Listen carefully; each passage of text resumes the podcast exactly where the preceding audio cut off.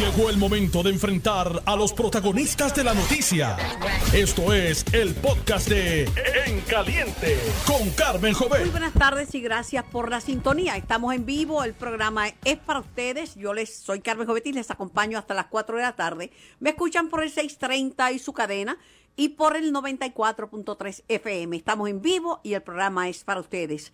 Entrevistas, opiniones, análisis noticioso. Bueno, muchas noticias en el día de hoy. Vamos a estar comenzando con el portavoz de la Junta de Supervisión Fiscal, el amigo Edward Sayas. Buenas tardes, Edward. Un placer estar contigo y hace tiempo no me invitaba a tu programa. Pero estás invitado y te invitaré muchas veces más. Mira, Edward, antes de comenzar, antes de comenzar, eh, se fue la luz, pero se fue el, el presidente de la Junta de, Gobierno de la autoridad, Ralph Río, eh, pero, pero el gobernador designó a una persona conocida, quien fue secretario del Departamento de la Vivienda, el licenciado Fernando Gil Enseñat, para presidir la Junta. ¿Qué te parece?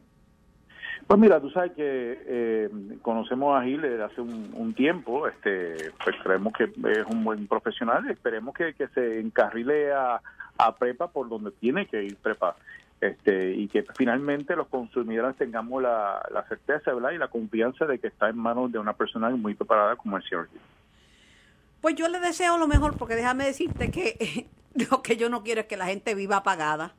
Eh, y Así mismo es. las excusas son buenas para quien las da. Y yo creo que la gente se cansó de excusas, lo que hay que empezar a ponerse para a ponerse para su número. Eh, lo importante es que la gente sienta la confianza de que está en manos de una persona porque pueda llevar esto al próximo nivel. Y el hecho que le da eh, al, gobernador este confianza, porque una, una persona que él nombró, no que heredó, una persona que él nombró y le puede exigir, le va a exigir a, Fernando Gil, porque sabe el gobernador que los problemas de energía eléctrica rebotan políticamente, porque la gente, se, una persona que se le daña los enseres es una persona que está molesta con el gobierno. Sí, es un asunto que, lo, que nos toca a todos, Carmen. Definitivo. Yo le deseo lo mejor. Conozco a Fernando Gil. Lo que puedo decir es que silencio no va a haber porque Fernando Gil, eh, como funcionario, era muy buen comunicador. Uno lo llamaba y contestaba y, ¿verdad? Que eso hace falta. no podemos tener a unos eh, oficiales de gobierno que no rindan cuenta y que se queden callados. Sí, no, es muy vocal y pues siempre es, bueno tener una explicación para los consumidores que son los que, los que se ven afectados al final del día definitivamente. Bueno, yo les deseo lo mejor. Eh, comienzo con eh, la situación, eh, el pulseo legislativo por la reestructuración de la deuda. La Cámara favorece los recortes a las pensiones de más de dos mil dólares y el gobernador se opone. ya hay que anticipar, ¿verdad? Que lo que ya es noticia, que es que esto se venía a decir, se venía diciendo, pero ya es una realidad. La, la Junta de Expedición Fiscal elevó de 1.501 dólares a 2.000 dólares el tope de ingreso para los recortes en las pensiones. Este puseo legislativo. Pues mira, Carmen, así mismo es. Eh, la Junta aprobó no solamente aumentar de 1.500 hasta 2.000, ¿verdad? Este, que ya eso, ese umbral saca fuera de, de, recorte alguno a 84% de, de, de los pensionados, que eso es muy bueno. A la mayoría. Este, a la mayoría, exacto. Y, y eso pues te, te, indica que la Junta está dispuesta a dar un paso hacia adelante con tal de sacar a Puerto Rico de la quiebra, de esa quiebra que nos tiene enñangotado, como dicen. Tenemos que salir de la quiebra y esto es, y esto es parte de eso. Pero no solamente eso, Carmen. Hay otro punto bien importante. Eh, en la medida, obviamente, que, tengan los fondos Medicaid que, se, que algunos pues proyectan, pues también puede haber un restablecimiento de a esas personas que se le va a recortar. O sea, eh, eh, si hay un superávit, ese ese dinerito va a ese fondo para que para restablecer esas pensiones. O sea que, en otras palabras, no tendría recorte alguno en caso de que, obviamente, estén, haya ese superávit para cubrir esos gastos. Así que, y, no solamente eso, hay más. Igualmente le vamos a dar un alivio a los municipios, en la medida, nuevamente, ¿verdad?, que haya el dinero disponible de los Medicaid y haya un superávit, gracias a esos fondos, se va a restablecer también el fondo, parte del fondo de equiparación a los municipios. O sea que ahí tienes tres grandes noticias que pueden hacerse realidad, ¿verdad? y siempre y cuando se pase la, legislación, que es lo que todos, todos estamos esperando. Eh, obviamente hay, hay una diferencia entre el Ejecutivo y el Legislativo, y el gobernador ha sido claro desde el primer momento, ¿no? De que no iba a permitir recorte a las pensiones. Este, pero, ¿sabes, Carmen? Las conversaciones continúan, tanto con el Ejecutivo como el Legislativo. No, y el este, gobernador, tú sabes que el gobernador siempre trata de buscar la vuelta. El gobernador dijo, Tatito quiere impulsar la ley para para ponerle fin a la quiebra. El gobernador la que quiere impulsar es la ley para un retiro digno, pero dice que va a estar atento a ver lo que propone la legislatura. Y yo estoy segura que si propone algo que va a ayudar a Puerto Rico, no se va a oponer por oponerse. No, y, te digo, Carmen, eh, las, las reuniones que hemos tenido hasta ahora, que son eh, varias en las pasadas tres, cuatro semanas, eh, han sido bien constructivas, han sido positivas eh, hay, hay mucho interés de, sacar a Puerto Rico de la quiebra, de seguir contribuyendo para, para la mejor posición para Puerto Rico. O sea, que yo tengo esperanza, y tanto y la Junta, obviamente, de hablar por la Junta, está esperanzado y tiene buenas expectativas en cuanto al final eh, de estas negociaciones, pues mira, va a ser algo bueno para Puerto Rico. Vamos a salir de la quiebra y vamos a empezar a progresar, que eso es lo que todos queremos. Por, otro lado, eh, la jueza le concedió tiempo adicional a los pensionados del COR, que también hicieron un acuerdo con la Junta, para que puedan votar una mayor cantidad de, pensionados, ¿verdad? Porque algunos no habían recibido la solicitud de todos los formularios para, para votar. Pero el magisterio rechazó el acuerdo entre la Asociación de Maestros y la Junta de Supervisión Fiscal. Pues mira, lamentablemente, eh, Carmen, te tengo que decir con respecto a los maestros, pues perdieron la oportunidad de unos beneficios este, para su bolsillo. Como por ejemplo, un bono de 3 mil dólares. Eso es uno.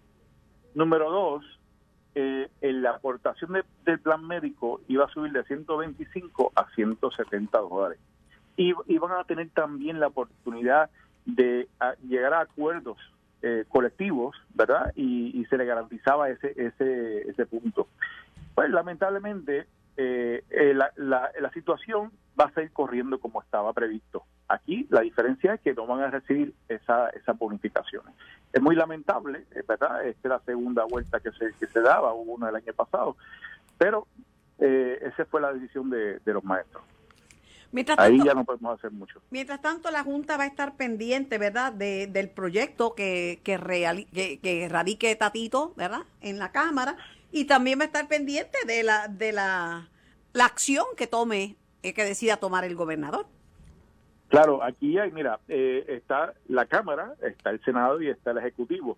Por los tres, eh, como te dije, hemos tenido múltiples reuniones, vamos a continuar reuniéndonos. La, la cosa es que al final del día podamos llegar a un punto en que estemos de acuerdo todos por el pueblo de Puerto Rico, que es aquí que finalmente se, se afecta o se beneficia. Así que yo, mira, estamos bien confiados de que, de vamos a salir airosos de esto y sobre todo la gente. porque como te digo, Carmen, llevamos ya cuántos años en quiebra, cinco años. Este, pues mira, hay que salir de esto, hay que, hay que incentivar a la gente que, se sienta, que sienta confianza en invertir en Puerto Rico, la gente aquí local y la gente de afuera también. hay que salir de, de, esta, de esta maraña, como dicen, ¿no?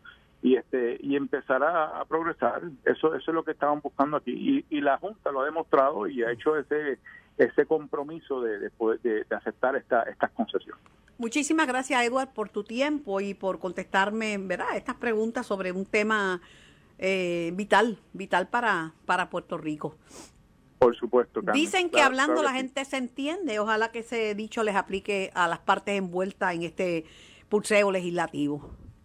Eso es así, Carmen. Gracias por, por llamar. Un placer. Eduard Sayas, portavoz de la Junta de Supervisión Fiscal en Caliente. Y tengo al ex juez Miguel Fabre, que es el presidente del el COR, el Comité de, Pensionados. Buenas tardes, Miguel. Buenas tardes, Carmen, a ti y a todo el pueblo que nos escucha. ¿Cómo estás? Pues estoy bien, eh, rogando que la gente se ponga de acuerdo, ¿verdad? Porque negociar es un proceso y mediar es otro proceso que es muchísimo mejor que tener que ir a un tribunal, a un tribunal de, dirima. Y tú eres juez, pero yo te digo, yo prefiero mediar. Definitivamente, y, y el proceso de llegar a un acuerdo requiere de todas las partes ceder algo y estar consciente de que tenemos el mismo compromiso, el bienestar de Puerto Rico. Eso es lo más importante. Pero es una buena noticia el que la Junta ya finalmente... Eh, este, oye, ¿te acuerdas que te dije que iban a aumentar el plazo? Sí, sí, así fue, ¿sabes? Sí, lo sé. así fue. realmente ameritaba, ameritaba porque las circunstancias particulares del problema de nuestros amigos del correo requería extender el término. La misma Junta no se opuso. Entendían ellos que, que, que pues que radicaron una, una moción a esos efectos y el tribunal, la juez, concedió el término, gracias a Dios. Así Eh, que hay más tiempo. Lo que te iba a decir que también es una buena noticia el que hayan elevado el tope de ingresos para los- Sí. para, para recortar las pensiones a, a 2.000, porque eso hace el número mucho más amplio, la, porque la mayoría Claro está por sí. debajo de 2.000. Sí, sí, el 85.5%, 85.5% de los retirados está por debajo de dos mil dólares, fíjate. Y si sumamos los activos, ah, estamos hablando del 91% casi. Si sumamos qué, no te, te perdí al los final. si sumamos los activos a los retirados, llegamos a un grupo de cerca de 91% que no son afectados de manera alguna. Eso ayuda grandemente a que a que se aplique la cláusula de restitución, cláusula que está en el acuerdo nuestro desde el 2019 y por fin alguien se dio cuenta que estaba allí, que permite que, que no haya ningún tipo de recorte. O sea, yo escucho... Te, voy a te voy a pegar un bellón, Miguel. Dime. Tú eres del puede 9% que se afecta con un poco de recorte. Oh, sí. No, yo me afecto con el 8.5. Definitivamente. Yo estoy allí, o sea, mi pensión no es de 5 mil dólares, pero está por allí. Digo, son 40 años de servicio, de trabajo, pero, pero no importa, no importa, porque lo importante es que tenemos salud. Pero Y lo 91% que no se afecte eh, es bueno. Ah, muchacha, cuando la cuando comenzó la junta con su primer acuerdo, se afectaba el 75% de la población retirada. Imagínate, solamente no se tocaba a una cuarta parte, que eran los que recibían 600 dólares de pensión más el seguro social o mil dólares y no recibían seguro social. Miguel, un Imagínate. un- la gente vota y decide eh, por, con su Ujú. conciencia. Eh, pero un comentario tuyo, si te parece propio, sobre el rechazo del magisterio al acuerdo que había logrado la Asociación de Maestros de Puerto Rico con la Junta. Pues sencillo, to- toda acción tiene una consecuencia. En este caso, la consecuencia va a ser cuál. ¿Cuál fue el acuerdo que prometió el grupo que se oponía? Ninguno. Ahora estamos a expensas. O sea, esto, esto es, esto es, yo creo que es inverosímil, porque realmente, si tú votas a favor de algo, uno sabe a qué está votando. Si le votas en contra, a qué le estás votando. Pero en este caso, ¿qué ofrecía el otro grupo? Nada. O sea, ¿qué está ofreciendo? Nadie sabe. O sea, entramos a una disyuntiva para especular qué va a hacer la Junta ahora con los maestros. Tenía un acuerdo que era estupendo, yo lo, yo lo vi y yo entendía que era estupendo para los maestros, para los activos, que le, le garantizaba un sinnúmero de beneficios las circunstancias económicas del pueblo de Puerto Rico. Lo que pasa es que hay personas que no creen que estamos en quiebra. Hay personas que todavía... Pero no te preocupes, que hay gente que no cree que hay una pandemia y piensan que el COVID es una ficción y que no es cierto que la digo. gente se muere. Sí, por eso te lo digo, que hemos llegado a ese punto donde hay personas que, que no creen lo que tienen al frente. O sea, tú le puedes enseñar la- lo, que, lo que está al frente y no lo creen. Pues, Me preocupan es los que- lo que maestros porque los maestros no reciben el seguro social, ¿ves? no, ahora es que van a empezar a, A cotizar. el seguro, sí, a cotizar para el seguro social, pero nosotros, nosotros no. Y es preocupante. O sea, a mí me, me, me duele tener que decir que vamos a ver ahora qué va a pasar. ¿Qué ofrecieron los que, los que se fueron en contra del acuerdo? Ok, ganaron, chévere. me alegro, ganaron, los felicitamos, ganaron. Pero ganaron qué? ¿Cuál fue la victoria? ¿Qué lograron a beneficio de los representados por ellos? ¿Qué? Ese es el problema de esto. Pero también yo estoy escuchando, eh, Miguel, a líderes de, de, organizaciones instando a los pensionados que, a que rechacen este acuerdo. Que... Lo sé, lo sé, Carmen, lo, lo vengo escuchando desde el principio. Amigos de, proponiendo otro acuerdo, ¿desde cuándo están proponiendo otro acuerdo? Desde el 2017, cuando nosotros firmamos en el 2019 el acuerdo nuestro, dijeron vamos a, vamos a hacer otro acuerdo. Yo tuve una reunión donde habían de ellos y le dije, deja ver el acuerdo de ustedes. No, no te lo puedo enseñar. ¿Cómo que no me lo pueden enseñar? Porque no lo tienen. Carmen, no hay otro acuerdo. El otro acuerdo es cero acuerdo. Y en un caso de quiebra, tú no puedes tener cero acuerdo. Es tan sencillo como eso. ¿Para cuándo, ¿Para cuándo movieron la votación de los pensionados, Miguel? Para el 18, hasta el 18 de octubre tenemos para, para emitir el voto. yo te digo que, pues, vamos a ver qué pasa. Hay este, este pulseo entre la Cámara que favorece, ¿verdad? Eh, Los recortes de las pensiones de más de 2 mil. El gobernador. fíjate, sí, Carmen, Carmen, pero corrijo, y, y el gobernador, como que como que nadie se da cuenta. Todo el mundo habla de algo y, nadie dice lo otro. La Cámara favorece el recorte, pero estableciendo la cláusula de restitución. El gobernador se niega al recorte, pero ahí está la cláusula de restitución que hace que el recorte sea inefectivo. Por lo tanto, es el mismo efecto. O sea, es sentarse y, y sentarse y poner sobre un escritorio la realidad. O sea que si te pones a medir iguales con iguales, el beneficio neto es el mismo. Es cero recorte. Porque si, si se identifican los fondos, es cero recorte. Pero no puedo negarme a que hay un recorte porque hay un caso de quiebra. A menos que el tribunal releve a una, a una parte acreedora a recibir recortes y eso no ha ocurrido. Pero tú sabes, tú sabes que, eh, y yo le doy duro a estos temas económicos, porque la gente no quiere hablar de temas económicos. Tú sabes que a la gente no le gusta que le hablen de, de no, la gente no quiere ni que le pregunten cuánto gana, que no le hablen de chavo. Pero esto no se ha explicado así sencillamente. Eh, tú sabes, no se ha cubierto sencillamente. Siempre se buscan términos rebuscados que no, que no le estamos llegando a la gente. Carmen, he estado en un sinnúmero de reuniones con legisladores, con miembros del Ejecutivo, y le hemos explicado, en, así como yo te lo he explicado, lo hemos explicado, y he tenido de ambos partidos personas diciéndome, el acuerdo es excelente. Y después lo escucho en la prensa criticando el acuerdo. Ay, Dios mío. O sea, es, duro, es difícil, lo sé, no me gusta, lo sé. Reconozco que la política, pues, lo dijo Shakespeare, politics make strange bedfellows, pero eso es, eso es así. Ahora, llegó el momento de dejarnos de hablar de política, de ponernos a hablar de la realidad económica. Ahora con lo de los maestros es un gran ejemplo. ¿Qué va a pasar? ¿Quién ganó? ¿Ganó alguien o perdieron?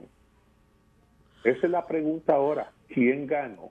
¿Ganó alguien o perdieron todos? Muchísimas gracias, Miguel, por tu tiempo. Gracias por contestar llamada. Yo trato de hacer lo mejor que puedo. No, igual que yo. Menos decirle a la gente cómo tiene que votar, porque cada cual es dueño de su voto. No, yo le digo que voten a favor.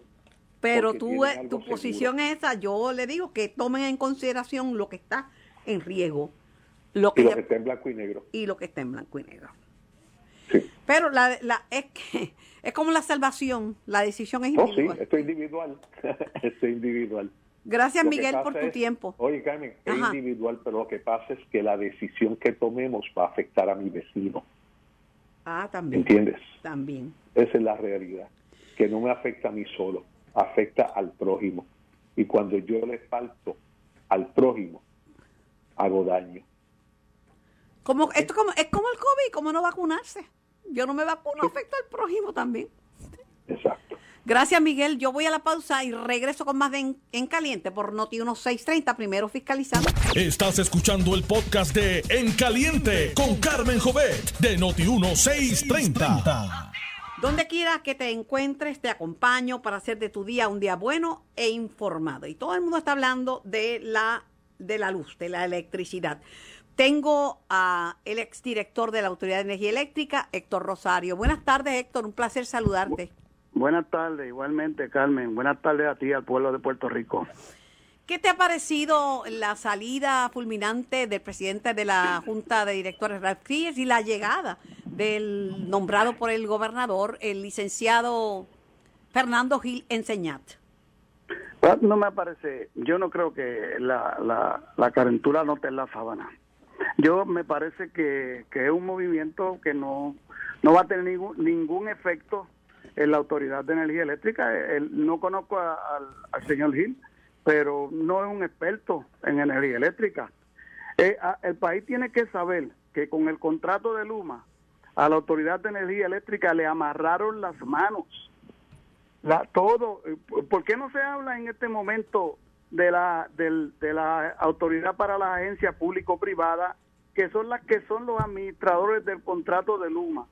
Que, que Luma es quien administra el, el presupuesto de la autoridad de energía eléctrica, el que somete a la negociado de energía el presupuesto de la autoridad de, de energía eléctrica y, y obviamente ese es un movimiento que desde mi punto de vista es transparente para el país, totalmente transparente para el país. Lo que te puedo decir es que yo creo eh, es que Fernando Gil es m- mejor, es más accesible, mejor comunicador, porque de la Junta de Gobierno, yo te, de- te comento que de la autoridad con quien yo podía hablar es con Tomás Torres, que es el representante del consumidor, pero los demás no, no decían ni esta boca es mía. Porque la, porque la autoridad, lamentablemente, ninguno de las gerencias de la autoridad en este momento, eh, obviamente está dando, eh, está dando eh, prácticamente presiones públicas. A veces oye el director hablando algo, pero, pero no, porque el problema que tiene la autoridad es uno de presupuesto. El problema es el que tiene la autoridad, eh, la parte de generación, es que no dan mantenimiento. Oiga, por, fa- por favor, ¿cómo vamos a decir en Puerto Rico que un evento de salgazo va a, a- provocar que dos de las plantas principales de Puerto Rico se queden sin funcionar? Cuando el evento de salgazo es una cosa, eh, eh, es, es una cosa que es, es es usual en Puerto Rico y eso cuando yo dirigí la autoridad de energía eléctrica o cualquier otro director ¿En, en qué no tenía- fecha, en qué, de qué, de qué fecha, qué fecha tú estuviste, Héctor, que se me escapa? 2001 al 2005 pero pero y hubo salgazo y había salgazo pero eso es una cosa eso es, es que es, es una rutina que manejaba el jefe de la planta de la autoridad de energía eléctrica de hecho la el, el- los eventos de salgazo como es una rutina en la autoridad hay un mecanismo en el convenio colectivo de la OTIEL que dice que para tú paliar salgazo, que lo que hace es que saca los screens, tira el salgazo para el lado y tiene que, que paliar demasiado de muchos salgazos, tú coges trabajadores de emergencia. Eso está, ese es un mecanismo que hay. Y ese trabajador, una vez se acaba el trabajo para lo cual lo contrataste, lo despides otra vez porque son trabajadores temporeros, tú sabes. O sea, eh, eh, eh, es una, una comedia de errores lo que estaba pasando y yo vi esta mañana una expresión del gobernador, ahí tiene que tener mucho cuidado, a Luma se le perdieron 40 mil clientes que no facturó el mes pasado. Entonces, si tú te veas las gráficas que ellos someten al Departamento de Energía, ellos entregaron más energía de la proyectada a los consumidores en el mes de agosto y en el mes de septiembre. Sin embargo, eh, la facturación es mucho menos. Se le perdieron 40 mil clientes y el domingo le preguntan en la conferencia de prensa al presidente de Luma, eh, le preguntan eh, que qué él podía decir de eso y él dijo que no estaba familiarizado con, con, con ese issue. En serio, la gente, o sea, que el negocio de la Autoridad de Energía Eléctrica es vender energía eléctrica y el presidente de Luma no está familiarizado con, con, con la pérdida en facturación de 40 mil clientes.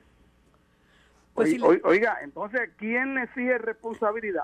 Que, se le hay- pierdan los 40 mil clientes me preocupa muchísimo menos que, que aprueben un aumento de 16 y pico por ciento para cobrarse a los, a los que le, ya le cobraron, que no se le perdieron. Pero, Carmen, Carmen, las dos cosas son malas. Tú la malísima, malísima. Las dos cosas son malas. Entonces, la economía de Puerto Rico, yo lo dije en la, en la Asamblea Legislativa, en donde quiera, la luz va para 35 centavos el kilo. Hospital, el precio nuestro para la inauguración del Puerto Rico Children's Hospital, el precio nuestro para la inauguración del Puerto Rico Children's Hospital, el presidente Bill Clinton, en una parte me comentó que él no podía entender cómo Puerto Rico, con un sol tan brillante, no se movía a la energía solar.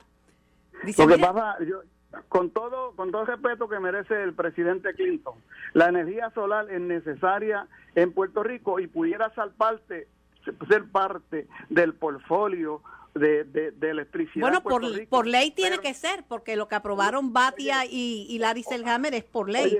Oye, oye, eso fue eso, eso eso fue una ley a la trágala, porque un proceso, oye, se supone que para el 2025 tengamos un 40% de, de, de, de energía renovable, pero ven acá y de noche cuando cuando la plan, cuando no haya sol, entonces si tú le añades el sistema de batería, el sistema es mucho más caro. Pero no, caro, esto es no, necesari- no necesariamente, porque por ejemplo yo pagaba mil y pico Ah. de pesos de, de luz, porque tengo dos Ah. casas una encima de otra, y, Ah. y ahora mismo yo me mantengo en el grid y lo que estoy pagando son cuatro dólares.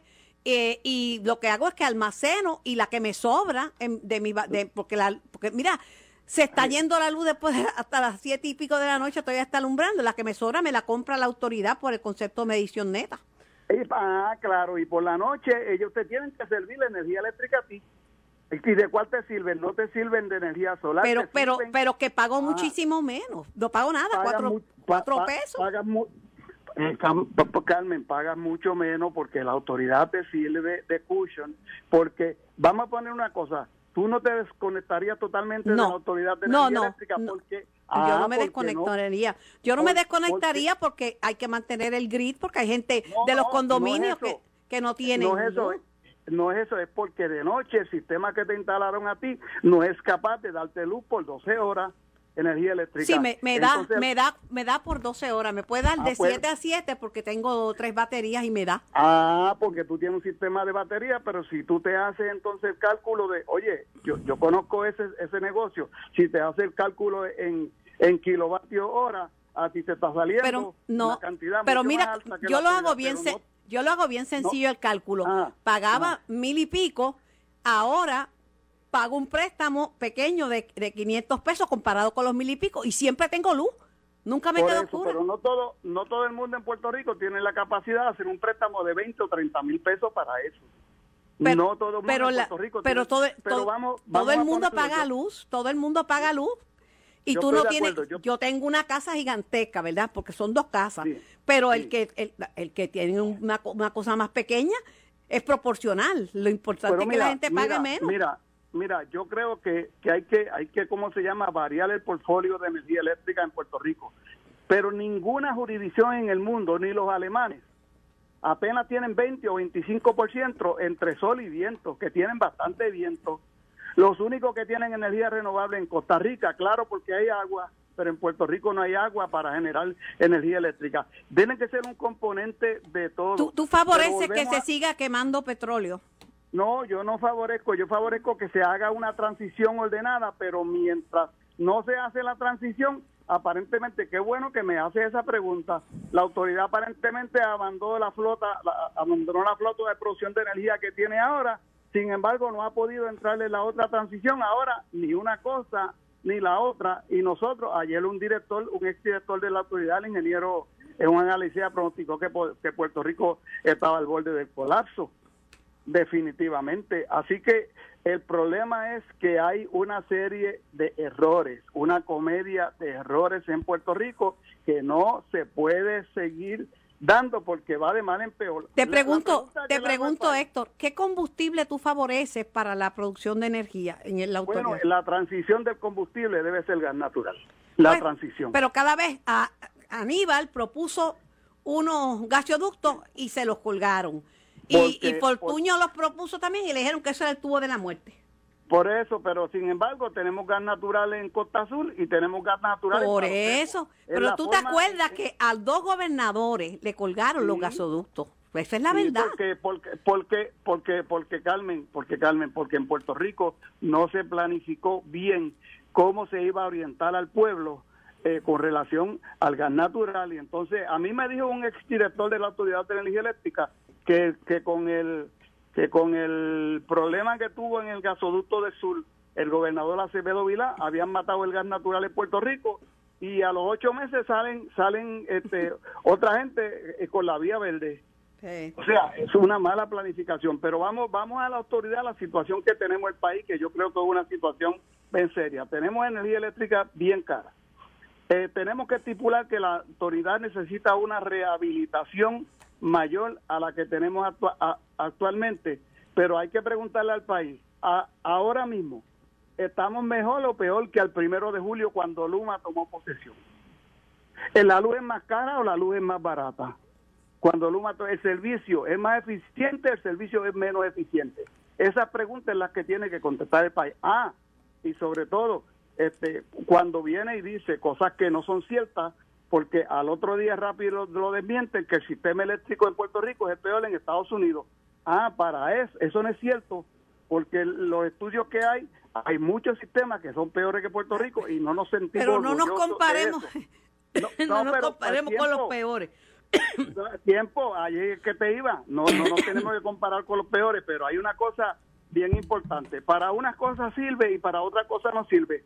Porque cuando el negociado de energía le dijo que las métricas que iba a utilizar, esas métricas que se utilizan en Estados Unidos, pues para unas cosas son buenas y para otras cosas no son buenas. Bueno, La rechazó totalmente y eso es un pleito que tienen con el negociado eh, de energía. El país tiene que repensar qué va a hacer con Luma, porque yo creo que ojalá y Luma hubiese salido al frente y nos estuviera por lo menos dando el servicio este que nosotros necesitamos.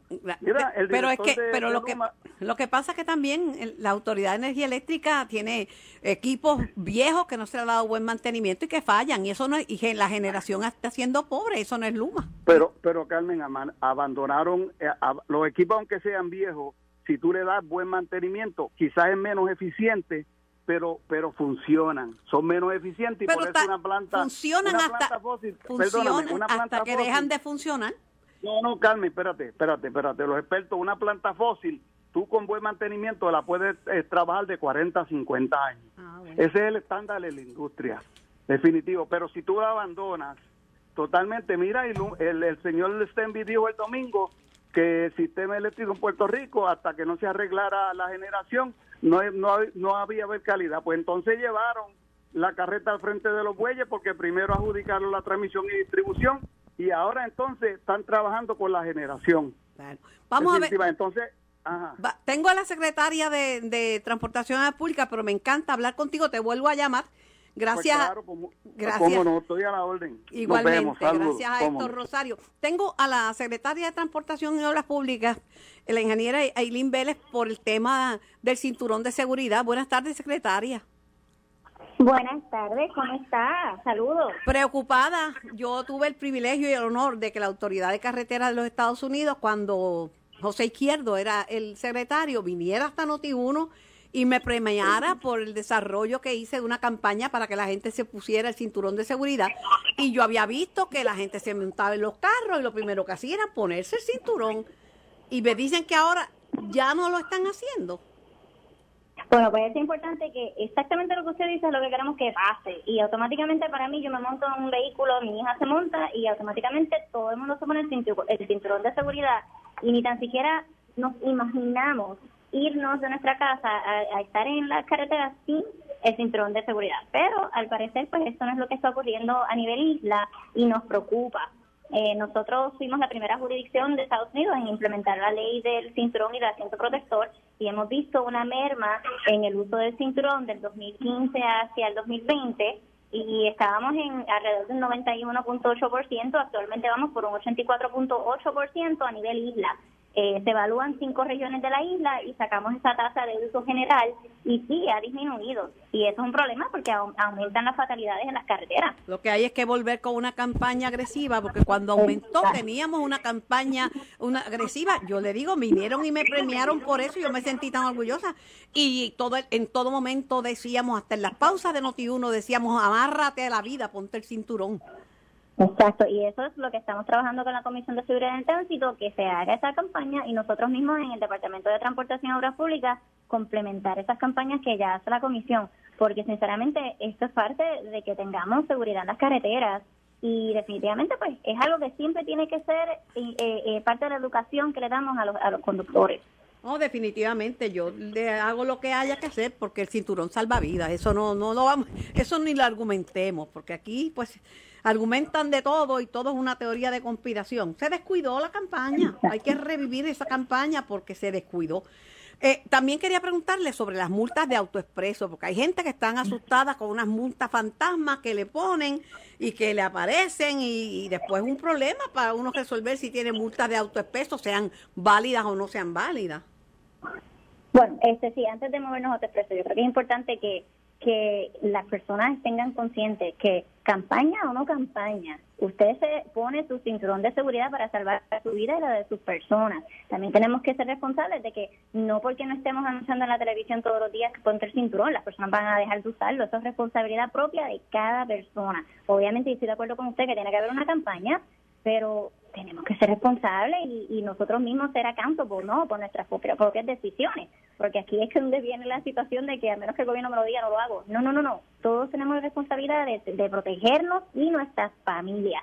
Y otra cosa que nosotros tenemos es ahora mismo una alianza con el Departamento de la Familia para uso del asiento protector. Y en el caso del asiento protector no hemos visto una merma tan significativa como la del cinturón. Ahí todavía estamos en unos números saludables, sí ha bajado un poco este año, pero es importante que también se, se, enfatice que nosotros tenemos ahora esta colaboración con Acuden de familia para que entonces podamos proveerles asientos de seguridad a las personas de bajos recursos. Y eso es otra manera de nosotros incrementar la seguridad de los conductores y de los niños en las vías de Puerto Rico. Así que eso es bien importante que, también se hable.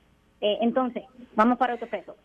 Bueno. En autoexpreso sí nosotros hemos luego del 1 de julio, las personas que no tuviesen el balance en su en su en su cuenta de autoexpreso, pues sí van a haber unas multas, porque del 1 de julio en adelante sí se están cobrando las multas por no tener balance en el autoexpreso. Esto es un sistema de prepago. ¿ok? Así que sí han habido unas situaciones, nosotros tenemos nuestro este personal de autoexpreso, se han estado trabajando individualmente con ciertas personas que han tenido unas situaciones de multas y esos casos se han podido ayudar y arreglar. Así que no debe ser el caso que si usted tiene balance y tiene balance para pasar por el autoexpreso, pues que le pasen, que le, lleguen multas que no le corresponden. Y si esto es así, pues se trabaja con nuestro equipo para poder proveer la asistencia a las personas. Bueno, lo, que pasa, secretaria, también que ahora ya uno no sabe, la gente no sabe si tiene balance, porque antes antes le decían, uno se paraba y le, chequeaba y le decían si tenía balance, pero un, un, sistema de prepago, o sea, para pagar anticipadamente. No, es que sí es un sistema de prepago. Usted tiene que tener balance en su cuenta de autoexpreso para pasar por el peaje. Si no tiene balance en su autoexpreso, tiene 120 horas para recargar su cuenta antes de que le llegue una multa.